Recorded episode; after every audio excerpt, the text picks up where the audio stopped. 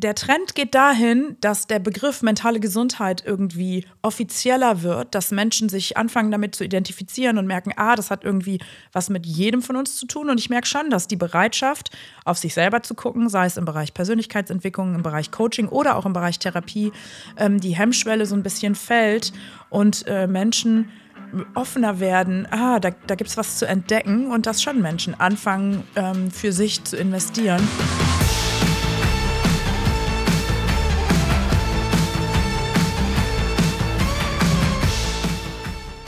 Einen wunderschönen guten Tag zu deinem Lieblings-Business-Podcast, nämlich dem Business Pioniere Podcast. Mein Name ist Sebastian Klein und ich habe heute eine Powerfrau auf unserer Podcast-Couch sitzen. Ich freue mich so sehr auf unser Interview, denn sie ist nicht einfach irgendwer, sondern sie ist Kinder- und Jugendlichen-Psychotherapeutin mit mehreren Kassensitzen aus Emmerich am Rhein. Sie ist nicht nur als Mensch eine unglaublich tolle Frau, sie ist Powerfrau, sie ist Mentorin und vor allen Dingen hat sie ein ganz, ganz großes Herz und wir werden heute über das nicht ganz unwichtige Thema sprechen, was uns wahrscheinlich mehr denn je beschäftigt, nämlich das Thema mentale Gesundheit. Sie ist für mich deshalb eine Pionierin, weil sie es sich trotz 16 Monaten, ich wiederhole das, 16 Monaten Wartezeit auf einen Therapieplatz bei ihr, es sich zur Aufgabe gemacht hat, Coaching in Deutschland und im deutschsprachigen Raum zu etablieren, professionelle Coaches auszubilden, weiterzubilden.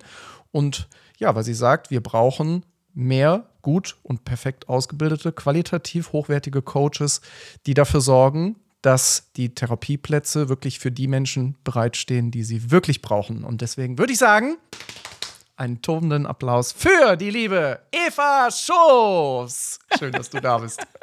Vielen herzlichen Dank. Wow, was für eine großartige Ansage. Ich freue mich sehr. Danke, dass ich hier sein darf. Ich freue mich auch deshalb, weil wir beide haben ja in der Vorbereitung ähm, auch der heutigen Podcastaufnahme viel darüber gesprochen, was beschäftigt eigentlich die Menschen? Also was ist so, was sind so Themen, die Menschen gerade beschäftigen? Und ich würde vorschlagen, magst du noch mal, also ich habe jetzt ja so ein paar Moderationssätze gesagt zu dir, ähm, aber magst du einfach noch mal zwei, drei Sätze zu dir selbst sagen? Ja, klar. Also, hi, ich bin Eva, ich bin äh, Kinder- und Jugendlichen-Psychotherapeutin. Ich äh, lebe in Köln mit meiner Familie. Ich liebe Pancakes und äh, gutes Essen und Shopping. Und äh, ja, nebenbei habe ich drei Kassensitze in Emmerich am Rhein, kümmere mich um mentale Gesundheit, liebe es, mich mit der Psyche auseinanderzusetzen, liebe mich damit zu beschäftigen, wie wir so ticken. Und äh, ja, genau. Außerdem gibt es noch das Unternehmen Schofsartig, in dem wir Coaches ausbilden, weil, wie Sebastian schon gesagt hat, meine Warteliste ist viel zu lang und äh, es braucht Coaching auf Augenhöhe, damit äh, Therapie abgelöst wird, weil ja, ich finde, es sollte normal werden, dass wir uns um uns selber kümmern, um unsere normale oder um unsere mentale Gesundheit und da braucht es Coaching. Souverän auf Augenhöhe neben der Psychotherapie und dafür setze ich mich ein. Das hört sich so leicht an. Ich glaube, viele Menschen, die das jetzt hören, ich habe letztens selbst erst wieder einen Podcast gehört, wo es um Coaching ging. Und ich meine, für uns, also dich und mich, ist das ja jetzt quasi Normalzustand. Und wahrscheinlich auch viele, die das hier hören, haben sich schon mal mit Selbstreflexion, äh, Coaching, Persönlichkeitsentwicklung, vielleicht sogar Therapie beschäftigt. Aber magst du mal so ein bisschen erzählen, also wie stelle ich mir deinen Arbeitstag vor? Für jemanden, der jetzt das gar nicht so weiß, was bei dir so abgeht. Wie, wie läuft so ein typischer Tag in deiner oder einen der Praxen, muss man ja sagen, bei dir ab? Ja, also um äh, 7.30 Uhr werde ich geweckt, dann bringt mir jemand einen Kaffee ans Bett und ein paar Pancakes, dann stehe ich auf, gehe erstmal zum Sport, atme eine halbe Stunde durch und dann gucke ich mal, ähm, wer in meinem Unternehmen mich am meisten braucht. Das ist natürlich Wunschdenken, ne? So, also ich stehe sehr früh auf. Und trinke, trinke tatsächlich meistens als allererstes einen Kaffee. Ich liebe es, Kaffee am Morgen zu trinken. Und ähm, organisiere mich, wie mein Tag aussieht. Das passiert meistens sehr, sehr früh. Wenn ich in der Praxis bin, äh, steht um 8 Uhr der erste Patient vor der Tür. Und ähm, je nachdem, ob schofsartig Tag ist oder Praxistag ist, ja, dann geht es so eigentlich weiter. Praxis sieht, bedeutet, so um 12 ist irgendwann Mittagspause. Bis dahin kommen Patienten. Dann habe ich ein Stündchen Pause. Dann kommen meistens wieder Patienten, so bis 8 oder so, äh, bis, bis, äh, bis 18 Uhr ungefähr. Und wenn schofsartig Tag ist, klar, dann geht es irgendwie um Seminare, dann geht es um Trainingstage, um Supervision, um äh, Dinge kreieren, um Insta, um Website, um Coaching, Ausbildungsinhalte, äh, telefonieren, kreieren, ja, Es gibt nicht so einen richtig festen Ablauf und dann kommen meistens noch zehn spontane Sachen dazu, sodass ich irgendwann mit gerauften Haaren dringend ein Stück Kuchen essen muss. Oder ein Pancake, da ist er wieder. Oder genau. ähm, Eva, sag mal, hm, ich habe das äh, bewundere ja genau das an dir. Du bist ja für mich eine Pionierin, weil du bist ja voll ausgelastet. Du müsstest ja überhaupt, also du müsstest dich ja gar nicht mit Shows-artig beschäftigen. Ähm, du müsstest dich nicht mit dem Thema Coaching beschäftigen, weil, und das ist ja auch bei, glaube ich, vielen Therapeuten so, die sind äh, ja nicht so sagen wir mal vorsichtig, nicht so zugänglich dafür zu sagen, Coaching, äh, großes Thema. Was würdest du sagen, warum Warum stellst du den Status quo da in Frage? Warum beschäftigt dich überhaupt das Thema Coaching? Also erstmal liebe ich es, Psychotherapeutin zu sein. Und ich liebe es auch, äh, in Therapie zu sein. Äh, oder Therapie zu geben, vielmehr. Also, und ähm, ich habe aber das Gefühl gehabt, weil ich mache das ja jetzt schon eine ganz schön lange Zeit, damit ist es irgendwie zu Ende. Wenn die Patienten rausgehen oder eine Therapie beendet ist, dann ist es das. Und ich habe halt gemerkt, boah, ich habe so viele Erkenntnisse, so viel Wissen und irgendwie merke ich, oh, ich möchte gerne mehr damit machen, das reicht mir irgendwie noch nicht. Und ich bin eh ein Mensch, der viel Abwechslung braucht, der gerne unterschiedliche Dinge tut und ähm, habe halt gedacht, das ist mir zum einen zu langweilig, den ganzen Tag nur in Therapie zu sein und Therapie zu geben und ich, irgendwie habe ich das Gefühl, das Wissen muss noch weiter. Es braucht mehr Menschen, die vielleicht Lust haben, auch so zu denken und deswegen habe ich überlegt, okay, wie könnte ich möglichst viele Menschen inspirieren, indem ich sie ausbilde und sie vielleicht auch diese Haltung mit übernehmen und was für diese Vision tun. Und damit habe ich gleichzeitig dann noch das Gefühl, dass es eben nicht nur gut ist, mit einem Kassensitz Menschen zu helfen, sondern vielleicht was Größeres auf dieser Welt bewirken zu können. Ach, ich liebe das ja. Wir bei Spice Business lieben das, wenn Menschen über ihre Vision sprechen. Ähm, magst du mal teilen, was so deine Vision ist? Oder was ist denn das Größere dahinter? Was wäre denn so dein Traum? Der Traum ist, dass möglichst viele Menschen ein zufriedenes Leben führen. Und Zufriedenheit entsteht durch mentale Gesundheit. Das heißt, möglichst viele Menschen verstehen, wie wir ticken, lernen es für sich zu sorgen. Und das bedeutet nicht, dass alles immer glücklich und schön ist, aber dass wir verstehen, warum es uns so geht, wie es uns geht und dadurch einfach eine tiefe Zufriedenheit entsteht. Und durch viel Zufriedenheit würde das hier ein besserer Ort werden. Das ist die große Vision. Dann könnten wir alle zusammen am Lagerfeuer sitzen und Marshmallows essen und Stockbrot. Ja, das ist ja einer deiner großen Träume. Auch in deinen Ausbildungen hast du das letztens wieder gesagt. Ich erinnere mich sehr, sehr gut. Ähm, wie stelle ich mir das vor? Ist das so typisch, wenn du auf eine Geburtstagsparty kommst? Das ist ja so, also wenn ich einen befreundeten Zahnarzt von uns frage, der sagt dann immer, wenn ich auf eine Party komme, sobald ich sage, ich bin Zahnarzt, nehmen mich manchmal Leute gerne zur Seite und sagen, kannst du mal gucken, kannst du mir mal einen Tipp geben, kannst du mir mal irgendwas sagen? Ist das bei dir auch so, wenn du auf so eine Party kommst, dass äh, Menschen dich dann sofort ansprechen oder wenn du sagst, ich bin äh, Kinder-, Jugendlichen oder überhaupt Psychotherapeutin, wirst du dann sofort angesprochen? Also ich glaube, aus eigenen statistischen Erforschungen könnte ich sagen, es gibt drei Gruppen. Die erste Gruppe rennt weg und wart den Abend für mich nicht mehr gesehen, die möchte nicht mit mir reden. Die zweite Gruppe, die ist relativ klein, ähm, die unterhält sich schon und sagt bei jedem dritten Satz, analysierst du mich jetzt? Und die dritte Gruppe sagt, und die ist ziemlich groß, ach mega, du bist Psychotherapeutin. Ich habe da mal eine Frage. und dann ist es die Mutter, die Oma, äh, die Nichte, die Tochter, keine Ahnung wer. Auch die männlichen, äh, es gibt natürlich auch äh, Fragen zu männlichen Familienmitgliedern, aber meistens gibt es dann, ja, ich habe da ein Problem und kannst du nicht mal sagen, was würdest du denn tun? Und können wir uns mal, äh, können wir mal irgendwie darüber quatschen? Hast du mal Zeit? Ja, das passiert schon sehr oft. Deswegen habe ich in letzter Zeit aufgehört, das zu sagen, dass ich Psychotherapeutin bin. Bin eher inkognito unterwegs als Eva einfach. Hi, ich bin Eva. Mensch. Ja, und das ist ja auch, äh, glaube ich, ganz gut, weil äh, die Zahlen sprechen ja für sich. Es gibt ganz, ganz viele Statistiken, die das ja belegen, dass äh, jetzt gerade in den letzten Jahren äh, die Ausfälle wegen mentaler Beschwerden massiv ja zugenommen haben. Also es ist ja exorbitant, wie die zugenommen haben. Was würdest du sagen, was ist denn so aus deiner vielleicht persönlichen Erfahrungen, ohne dass wir jetzt hier eine Studie brauchen in dem Moment, aber so aus deiner Erfahrung heraus, was ist so gerade die, die größte Herausforderung für viele Menschen? Gibt es da einen Punkt? Also ich glaube, jetzt gerade kommt vieles zusammen. Zum einen leiden wir noch unter den Auswirkungen der Corona-Pandemie. Äh, Zahlen könnte ich eh nicht äh, heranziehen, also von daher, da müsste ich vorher was nachlesen. Ähm, aber ich glaube, zum einen ist das ja noch kritisch. Also die Auswirkungen sind irgendwie größer, als wir alle irgendwie gedacht haben. Und da reden wir vor allem über Angststörungen, soziale Phobien ähm, vor allem und depressive Tendenzen. Und gleichzeitig ist ja auch, was gerade passiert, einfach in der Welt. Es gibt Krieg, es gibt sehr viel Unruhe. Äh, das ist natürlich auch ein riesengroßes Thema. Plus jetzt wird es gerade wieder Winter. Das heißt, wir haben weniger Sonnenlicht und äh, es trifft, tritt irgendwie die dunkle Jahreszeit jetzt an. Das macht auch äh, stimmungsmäßig was. Und da kommen einfach viele Sachen zusammen. Plus irgendwie ja, ist gefühlt super viel. Auch Beziehungsthemen gibt es überall. Es gibt Geldthemen, das, was sowieso die Menschen beschäftigt. Und die ganze Unruhe in der Welt kommt einfach gerade noch on top. Ist viel los. Hm. Würdest du auch so weit gehen und sagen, ich sage manchmal ganz gerne, ähm, ein gutes Coaching ersetzt einen äh, teuren Urlaub auf einem Kreuzfahrtschiff oder so ähnlich, weil ja viele Menschen versuchen, irgendwie kaufen sich Sachen äh, Konsum. Merkst du das auch in deiner Arbeit, dass Menschen immer bereiter sind, sich überhaupt mit sich selbst dann auch zu beschäftigen, was ja letzten Endes Coaching oder auch Therapie sogar, wenn es, sagen wir mal, gesundheitlich gefährdend ist, mit sich bringt? Also erstmal äh, äh, fällt mir gerade ein, dass ich nach meiner letzten Kreuzfahrt selber ein Coaching gebraucht hätte. Das ist jetzt nicht so mein Ding, habe ich festgestellt.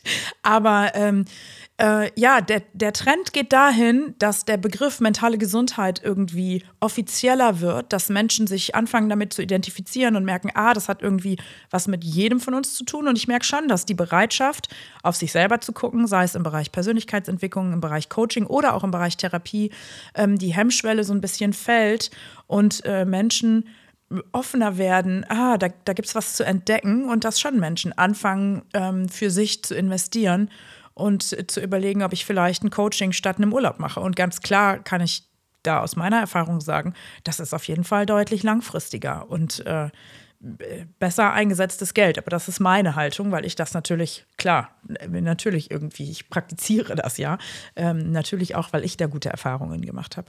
Gleichzeitig gibt es Statistiken, die sagen, dass ungefähr zwei Drittel der Deutschen mit dem Begriff Coaching nichts anfangen können oder halt etwas Unseriöses verbinden, weil der Begriff ja bekanntermaßen in Deutschland zumindest, äh, in Österreich sieht es ein bisschen anders aus, aber hier nicht geschützt ist. Hm, was würdest du sagen, für wen lohnt sich denn ein Coaching? Also kann man das so pauschalisieren? Ich meine, du hast gerade gesagt, auf der Geburtstagsparty Gruppe 1 rennt einfach weg.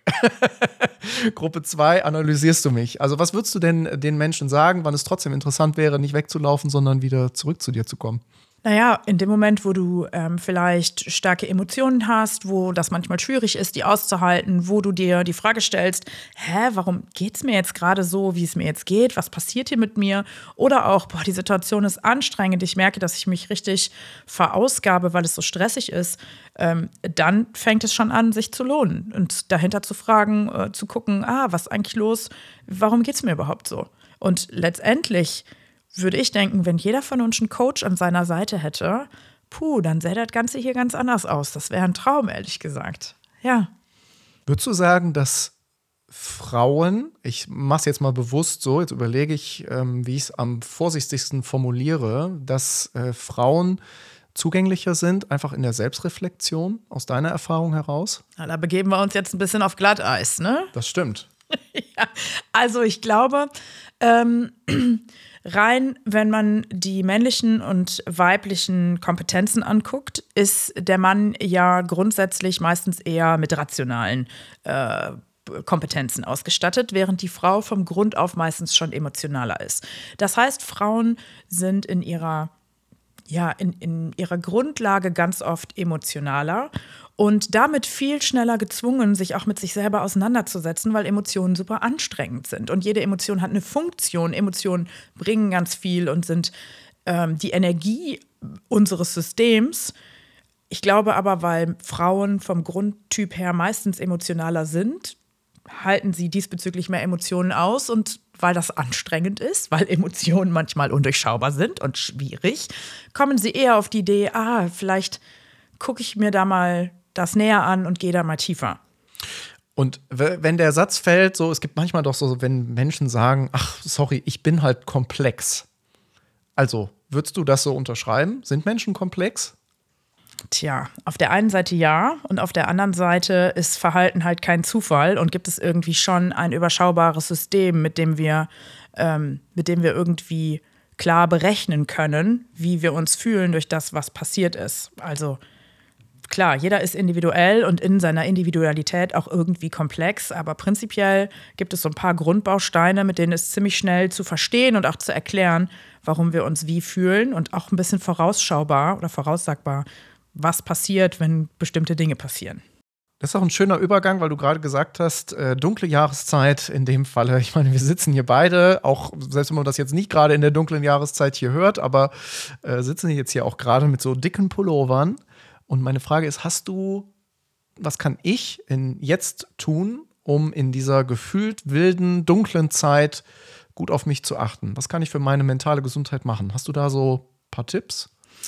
Also, prinzipiell ist es an erster Stelle immer mal gut, Rituale zu haben, die dir gut tun. Das heißt, was machst du gerne? Womit fühlst du dich wohl zu Hause? Womit fühlst du dich in Sicherheit? Gehst du gerne abends irgendwie duschen, trinkst vielleicht noch einen Tee und gehst ins Bett, liest noch was?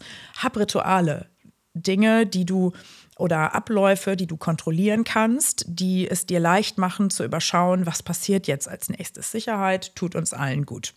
Verbinde dich mit den Menschen, die du magst. Verbring Zeit mit den Menschen, die du liebst, die dir gut tun, die dich so mögen, wie du bist und mit denen es Spaß macht, Zeit zu verbringen.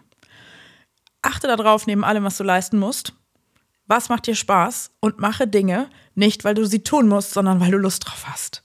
Und sei nett zu dir. Das bedeutet, ähm, egal, ob du manchmal verkackst, ob es dir manchmal nicht so gut gelingt. Du bist gut genug, so wie du bist und vergiss das in keiner Minute am Tag. Das ist ein schöner Satz, das äh, ja, passt ganz gut. Ich hatte gestern nämlich genau dazu eine 1 zu 1 Sitzung mit einer Klientin, die sagte, ich bin so perfektionistisch. Hm, was kann ich tun, um das vielleicht zu reduzieren? Als erstes überlegst du dir, wie viel Bock du hast auf Menschen in deinem Umfeld, die perfektionistisch sind. Findest du die cool und denkst, ah, fühle ich mich richtig wohl?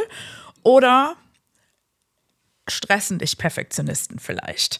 Äh, denk doch da mal drüber nach und dann fragst du dich, wenn du selber so perfektionistisch bist, wie viel Lust haben dann vielleicht an manchen Stellen auch andere Menschen auf dich. Und ähm, frag dich, für wen ist der Perfektionismus? Machst du das für dich, um gut zu sein? Wem willst du was beweisen?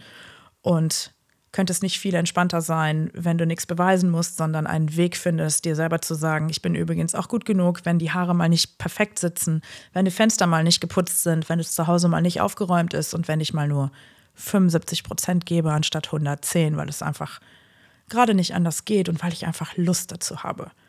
Ich glaube, die Challenge ist ja auch für ganz, ganz viele oder die Herausforderung, ähm, sich einfach auch so ein bisschen zu distanzieren. Also von dem, ich beispielsweise, ich habe jetzt Stress im Außen oder ich schaue jetzt irgendwie Nachrichten, dann sehe ich, da ist, sind ganz viele Unruhen in der Welt, die Wirtschaft ist gerade irgendwie so in einer schwierigen Phase.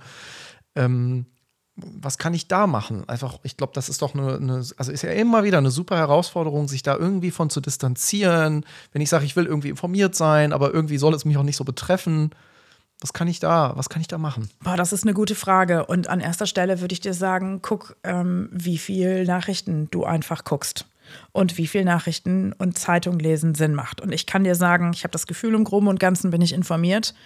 Ich gucke nicht jeden Tag irgendwelche Nachrichten und lese auch nicht jeden Tag irgendwelche Nachrichten. Es kommt trotzdem übrigens an dich heran.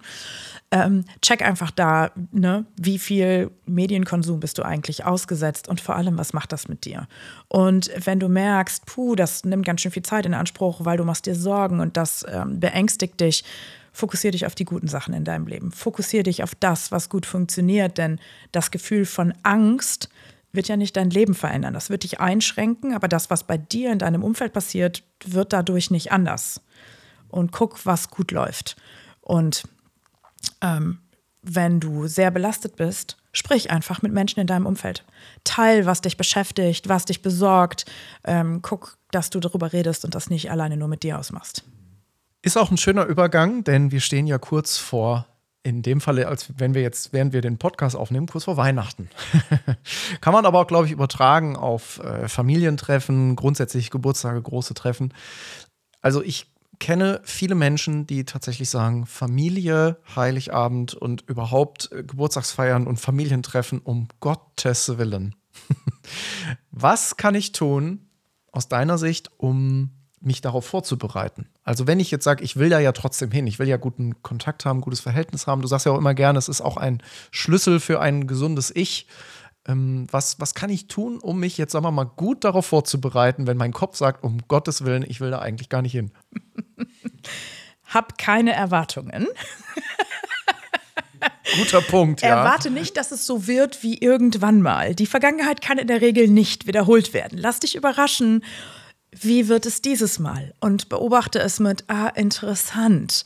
Und natürlich kannst du schon auch, jeder von uns geht mit Erwartungen daran, was er sich für Weihnachten wünscht, dass es ruhig wird und so weiter. Aber ich glaube, viel im Hier und Jetzt zu sein, beobachten, was wirklich ist, dich zu verbinden mit den Menschen, die um dich sind und auch zu akzeptieren, wenn es vielleicht nicht so super harmonisch ist. Ich habe immer das Gefühl, wir alle streben so nach ultra harmonischem, perfekten Weihnachten und dann ist irgendwie wie so eine selbsterfüllende Prophezeiung, ist genau das, was irgendwie so richtig schief geht. Es gibt Streit, es funktioniert alles nicht, es läuft irgendwie schief und gar nicht so verkrampft darauf zu hoffen, dass es perfekt wird, sondern einfach im Hier und Jetzt sein, entspannt zu bleiben, zu sagen, ah, okay, da gibt es gerade eine Unstimmigkeit, wie klären wir das jetzt am besten?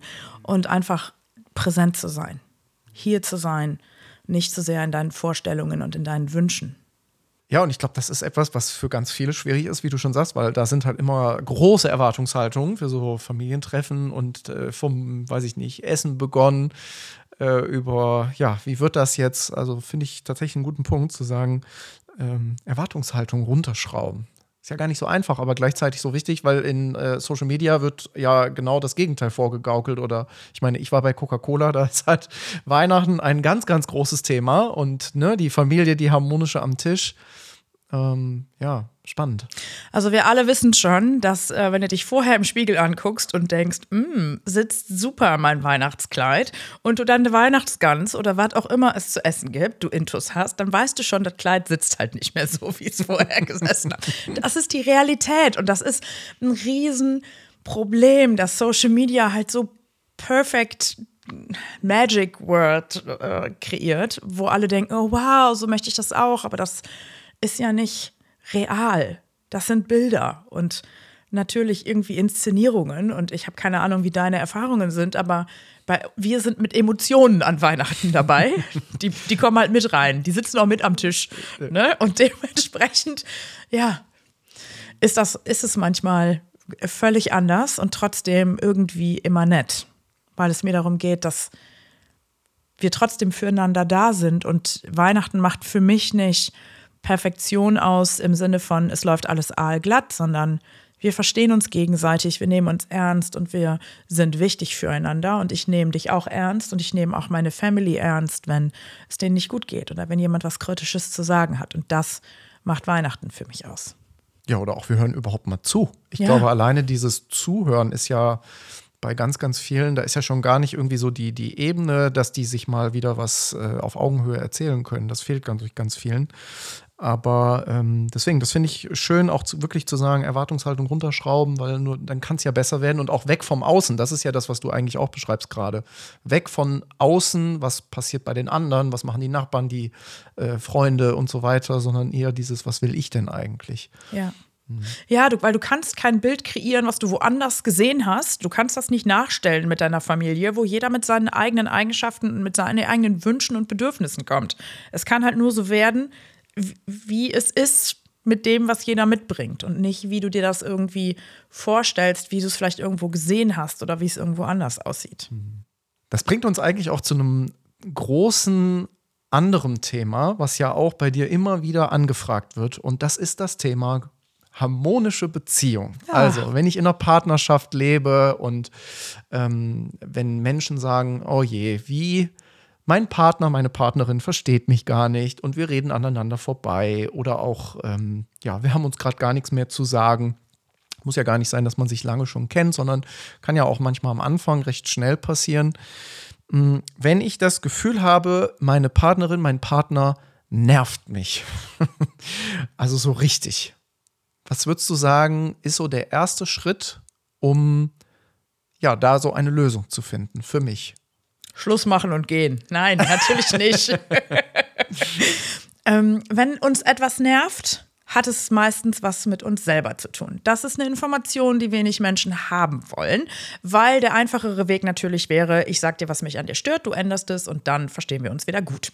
In der Regel ist es aber so, dass wenn mein Gegenüber etwas macht, was mich stört, das ist was mit mir, meiner eigenen Geschichte und meiner eigenen Bewertung zu tun hat. An der Stelle wäre auch ein Coaching mega, um da mal drauf zu gucken, draus zu finden.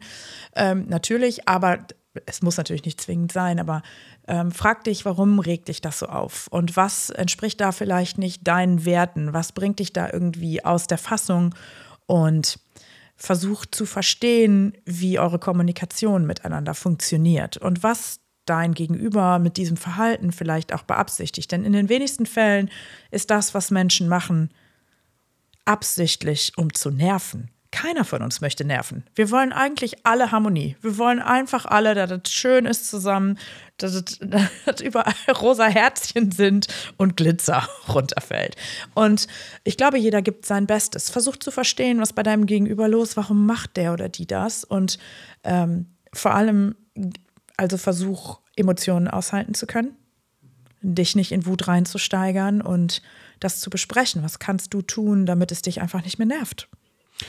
Würdest du trotzdem auch sagen, manchmal ist es auch gut, wenn Wut rauskommt? Also wenn ich wütend bin, dass ich das auch mal so sage. Ich habe manchmal das Gefühl, es gibt so Paare, die ähm, tatsächlich jetzt im Bekanntenkreis hat mir einer erzählt, der, also jetzt ein Mann in dem Falle, der sagte dann, äh, ich bin dann sauer, aber dann schweige ich lieber. Also ist das besser manchmal oder ist es dann besser zu sagen, nee, lieber einmal raus oder äh, in den Wald gehen, äh, einmal brüllen? Was würdest du sagen?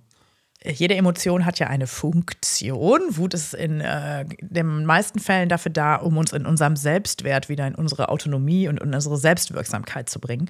Das bedeutet ausgelebte Wut, wenn sie keinem schadet, weder uns selbst noch anderen, dabei nichts kaputt geht und ich mich danach nicht großartig entschuldigen muss, ist Wut schon eine super Emotion, die super wichtig ist. Und Wut gegen dich zu richten, die in dir zu haben, prinzipiell Emotionen einfach nur in dir zu haben und nicht zum Ausdruck zu bringen, kann irgendwann zu einer großen Disbalance kommen. Und vermutlich wird es irgendwann Folgen für deine Psyche haben. Von daher ist das Ausleben von Emotionen immer ratsam. Ist es immer schön? Nein. Reagieren Menschen da gut drauf? Nein. Macht es trotzdem Sinn? Völlig. Ähm, und dann schon auch was zu sagen, wenn du wütend bist. Da irgendwie Worte für zu finden. Und du musst ja nicht sagen, du bist ein Arsch, aber mich macht es wütend. Und ich muss jetzt erstmal einen Weg finden, damit umzugehen, weil ich merke, ich kann mich kaum halten vor lauter Wut. Ich gehe jetzt erstmal mich beruhigen. Dann ist es aber raus und du hast es gesagt. Und das bedeutet, dass du dir Raum verschafft hast für das, was bei dir los ist. Und das ist übrigens einer der Grundbausteine für Kommunikation auch. Was ist bei dir los? Wie geht es dir damit, da ins Gespräch zu gehen in Beziehungen? Ja, diese Ich-Perspektive, ne? also da glaube ich, können ganz, ganz viele Menschen, äh, darf ich ja meiner eigenen Entwicklung rückblickend sagen, wenn ich heute sehe, wie ich heute Emotionen, Bedürfnisse kommuniziere, dann ist das ja also zwei Welten, ohne, die ich ohne Coaching tatsächlich selbst äh, niemals gefunden hätte. Deswegen kann ich äh, absolut nachvollziehen. Ich komme trotzdem noch mal zurück zu dem Thema Beziehung, also zu diesem Thema, wir sind ein Paar, wir sind, äh, wir leben gemeinsam vielleicht oder äh, auch vielleicht Menschen, die verheiratet sind miteinander. Trotzdem gibt es ja auch Phasen, wie so oft im Leben, wo nicht immer nur alles gut läuft, sondern wo ich vielleicht einfach das Gefühl habe, das Verhältnis zwischen uns ist gerade alles, aber nicht gut. Hm, vielleicht sogar auch, dass jetzt Menschen nicht wütend sind, weil dann kommt ja manchmal vielleicht auch sogar schon eine Phase, wo ich sage, ich habe mir gefühlt gar nichts mehr zu sagen. Ähm, was kann ich tun, um da einen ersten Schritt zu gehen aus deiner Sicht? Ich glaube, dass As-Ising, sagen, was ist, immer Sinn macht an der Stelle und versuchen, eine Kommunikation zu finden, in der ich das thematisieren kann. Zu sagen kann, Mensch, ich habe das Gefühl, irgendwie haben wir uns gerade gar nichts mehr zu sagen. Und das offen zu machen und da ins Gespräch zu gehen. Prinzipiell, wenn Menschen sich nichts mehr zu sagen haben, ist halt auch die Frage, gibt es irgendwie so eine sehr enge äh, symbiotische Beziehung und erlebt eigentlich jeder für sich auch ein Stück weit sein Leben und frag dich an der Stelle, wenn du in so einer Situation bist, wie viel tue ich eigentlich für mich, für das, was ich will, für das, was ich vom Leben will? Was sind eigentlich die Dinge, die ich selber erleben möchte? Und Beziehung funktioniert immer nur dann, wenn jeder für sich auch in Zufriedenheit ist. Das bedeutet, das ist eine Riesenherausforderung. Also, dass wir uns überhaupt verstehen, dass wir es schaffen, so lange gemeinsam Zeit miteinander zu verbringen, dass Ehen ein Leben lang halten, das ist wow, ist richtig krass, finde ich, für das, was wir eigentlich an Bedürfnissen haben und was wir so mitbringen, an was wir so brauchen. Aber check für dich, was willst du denn eigentlich vom Leben und wie zufrieden bist du mit deiner Rolle und dem, ähm, was du für dich machst. Und trau dich vielleicht auch einfach da mehr Raum für dich zu nehmen und erstmal dafür zu sorgen, dass du zufrieden bist. Denn dann gibt es auch was zu erzählen. Wie ist es für dich? Was war schön für dich? Würdest du auch sagen, wenn Menschen zum Beispiel auf der Suche sind nach einer Partnerschaft und die sagen jetzt so ganz gezielt, ich will nächstes Jahr einen Mann, ein, einen Mann, eine Frau, divers, was auch immer, für mich finden. Ähm, würdest du sagen, da ist auch der Schlüssel zu sagen, ich muss bei mir anfangen? Oder was ist da so der, der Schlüssel? Also ich glaube, in dem Moment, in dem wir uns zu sehr auf die Suche begeben und so ein krasses Ziel vor Augen haben und äh, hohe Erwartungen haben, ist die Enttäuschung ziemlich nah. Das ist ja meistens so, wenn wir so ein ganz bestimmtes Ziel haben. Und natürlich glaube ich, dass es sicherlich Situationen ähm, gegeben hat, in denen Menschen das genau so passiert ist, dass sie sich was vorgenommen haben und dann war er da, der Prinz mit dem Pferd oder der Vampir mit dem Volvo oder auf was auch immer wir warten. Schön. ähm, aber aus eigener Erfahrung kann ich dir sagen, ähm, der, der Prinz, der Prinz mit dem Glas Gin war da, als ich aufgehört habe zu suchen. In dem Moment, wo ich mit mir fein war und in Zufriedenheit war, war das wie so ein Switch, weil ich irgendwie das Gefühl hatte, dadurch wurde ich gesehen, weil ich nicht gesehen werden wollte, sondern weil ich ich war. Und in dem Moment hat sich offensichtlich was verändert. Und jahrelang davor, jahrelang, Gott, das hört sich jetzt auch irgendwie, ich will keinen falschen Eindruck vermitteln. so schlimm war es nicht. aber, aber, es gab schon eine Zeit, in der ich auf der Suche war. Und ähm, in, in der Zeit war ich krampfhaft unterwegs. Und das hat nicht funktioniert. Aus eigener Erfahrung kann ich dir sagen, äh, sorg für dich, dass du klarkommst ohne eine Beziehung in deinem Leben und dass du das tust, was du willst und dann wird es sich ganz von alleine ergeben. Das ist ein schöner Satz. Ähm, das finde ich äh, sehr, sehr schön, nochmal sich das bewusst zu machen. Und trotzdem gibt es ja manchmal in Beziehungen auch, ähm, also vielleicht noch auch die zwischen, ich habe so viele Fragen heute, merke ich, es ist immer wieder cool, weil man da auch so viel darüber erzählen kann und auch so viel lernen kann über dieses Thema mentale Gesundheit, eigene Emotionalität und so weiter. Und mh, hm, würdest du sagen, die meisten Beziehungen müssten sich vielleicht gar nicht so schnell trennen? Also ich weiß jetzt sehr pauschal natürlich gesagt, aber glaubst du, wenn Menschen in ihrer eigenen Zufriedenheit stärker werden, dann würden sich manchmal Paare vielleicht nicht so schnell trennen? Kann man das in der Theorie so Oh, dein Blick ist schön. Ich, diejenigen, die das jetzt nicht auf YouTube gerade sehen, sondern nur hören hier. Ich, ich, versuche, wie ich jetzt eine Antwort geben kann, die irgendwie in den Zeitrahmen passt und gleichzeitig irgendwie bei der Frage ansetzt. Mir sind ganz viele Gedanken durch den Kopf gegangen. Ich glaube, wenn Menschen ähm, zufriedener mit sich wären und erst bei sich gucken würden, würden viele Menschen gar nicht zusammenkommen weil viele Beziehungen eine Zweckgemeinschaft sind, aus der Menschen sich viele Dinge erhoffen und dann feststellen, dass aufeinander sich einstellen ähm, richtig, richtig anstrengend ist und ähm, dass es gar nicht das ist, was sie sich irgendwie vielleicht vorgestellt haben. Und ich glaube, viele Menschen gehen eine Beziehung ein, um nicht mehr alleine zu sein, weil das Bedürfnis nach Bindung so groß ist. Und das ist auch okay, aber sie sind ganz oft bereit, dafür riesengroße Kompromisse zu machen und die nach einer Zeit irgendwie aufrechtzuerhalten und die weiterhin zu befüllen, ist super anstrengend. Und daraus entstehen ganz oft sehr unzufriedene Beziehungen. Und ich glaube, wenn aber wir in einer Beziehung sind und regelmäßig darauf achten, dass wir unsere eigenen Bedürfnisse erfüllen, dass wir gucken, wer bin ich auch ohne meine Beziehung, was ist mir wichtig und finde ich einen Weg in der Beziehung sein und gleichzeitig mein Ziel zu verfolgen, dann hat es großes Erfolgspotenzial. Mhm. Und wann ist ein guter Zeitpunkt zu sagen, ich trenne mich? Also wenn du jeden Tag bei der Tafel Milka bist keinen Bock mehr hast auf deinen Partner oder deine Partnerin. Naja, also um das mal ganz äh, ernst zu beantworten, einfach in dem Moment, wo du verstehst und realisierst, dass die Beziehung dich unglücklich macht, dass du dich vielleicht nicht gesehen fühlst, dass du nicht du selbst sein kannst und dass du öfter zu dir Nein und zu anderen oder zu deinem Partner Ja sagst als zu dir Ja. Dann ist eine Disbalance entstanden und frag dich einfach am Ende deines Lebens, was willst du über dein Leben sagen?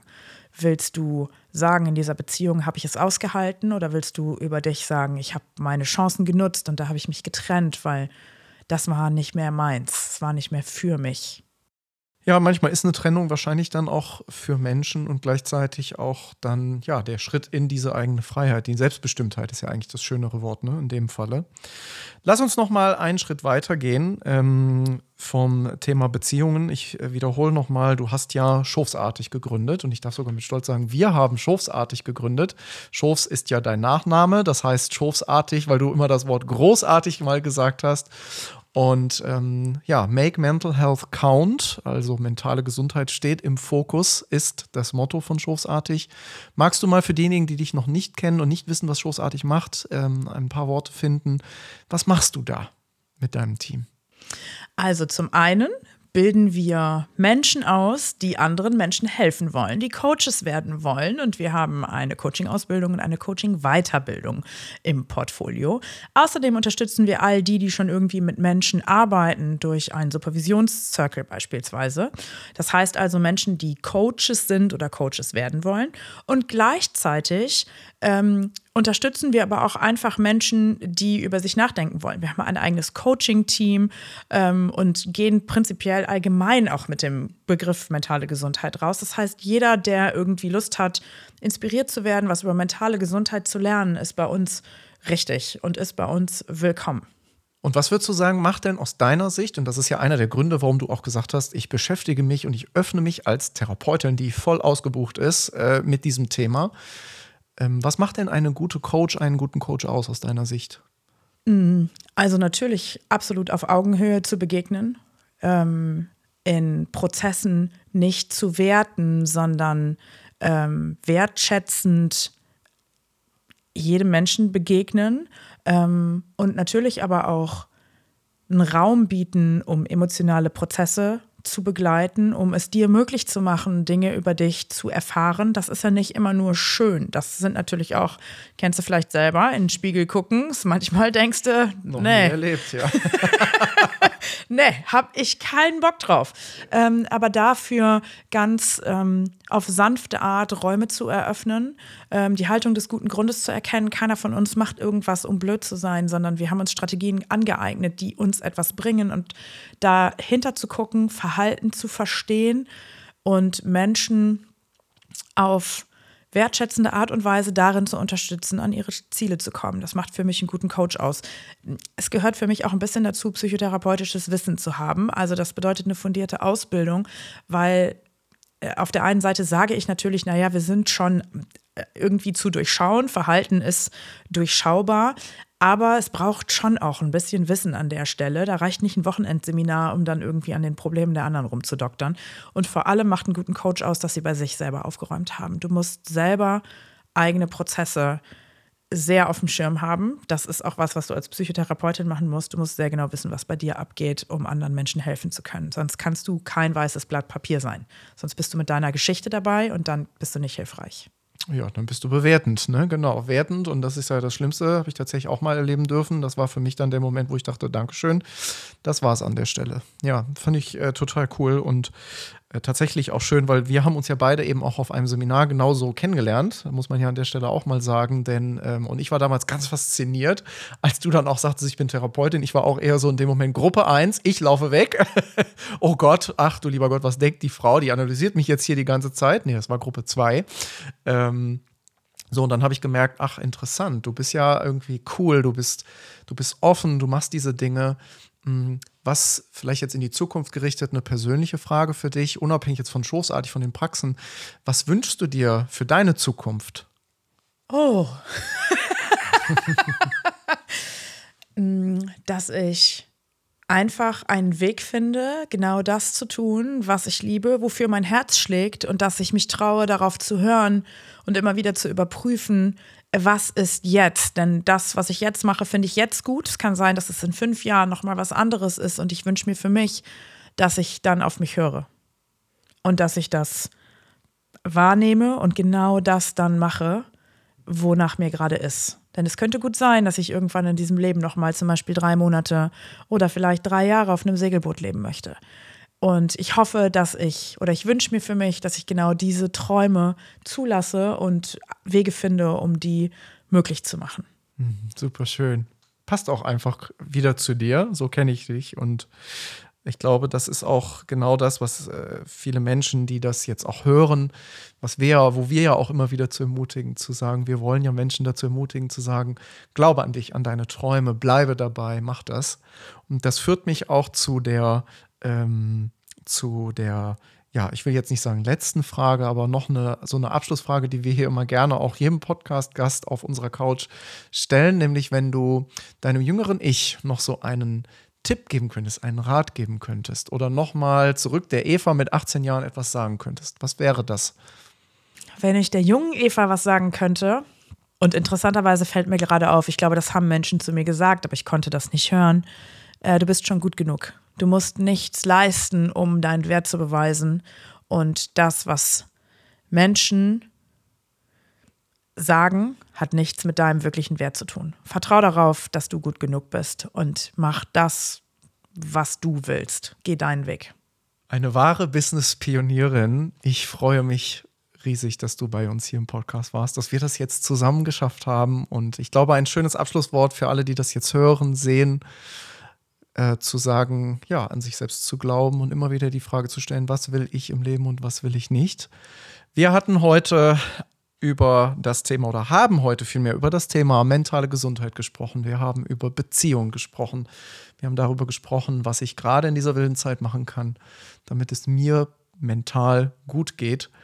Und ich darf sozusagen eine virtuelle, naja, virtuell nicht, aber gleich, wenn es hier, wenn wir auf den Stoppknopf gedrückt haben, eine Umarmung geben. Ich freue mich auf alles, was in der Zukunft noch kommt, was du erschaffen wirst, auch mit deinem Team von Schoßartig und dass du ganz, ganz viele Menschen dabei begleiten wirst, sich selbst zu finden. Ich danke dir sehr für dieses wunderschöne Podcast-Interview. Tausend Dank, Eva. Danke, dass ich hier sein durfte. Bis ganz bald.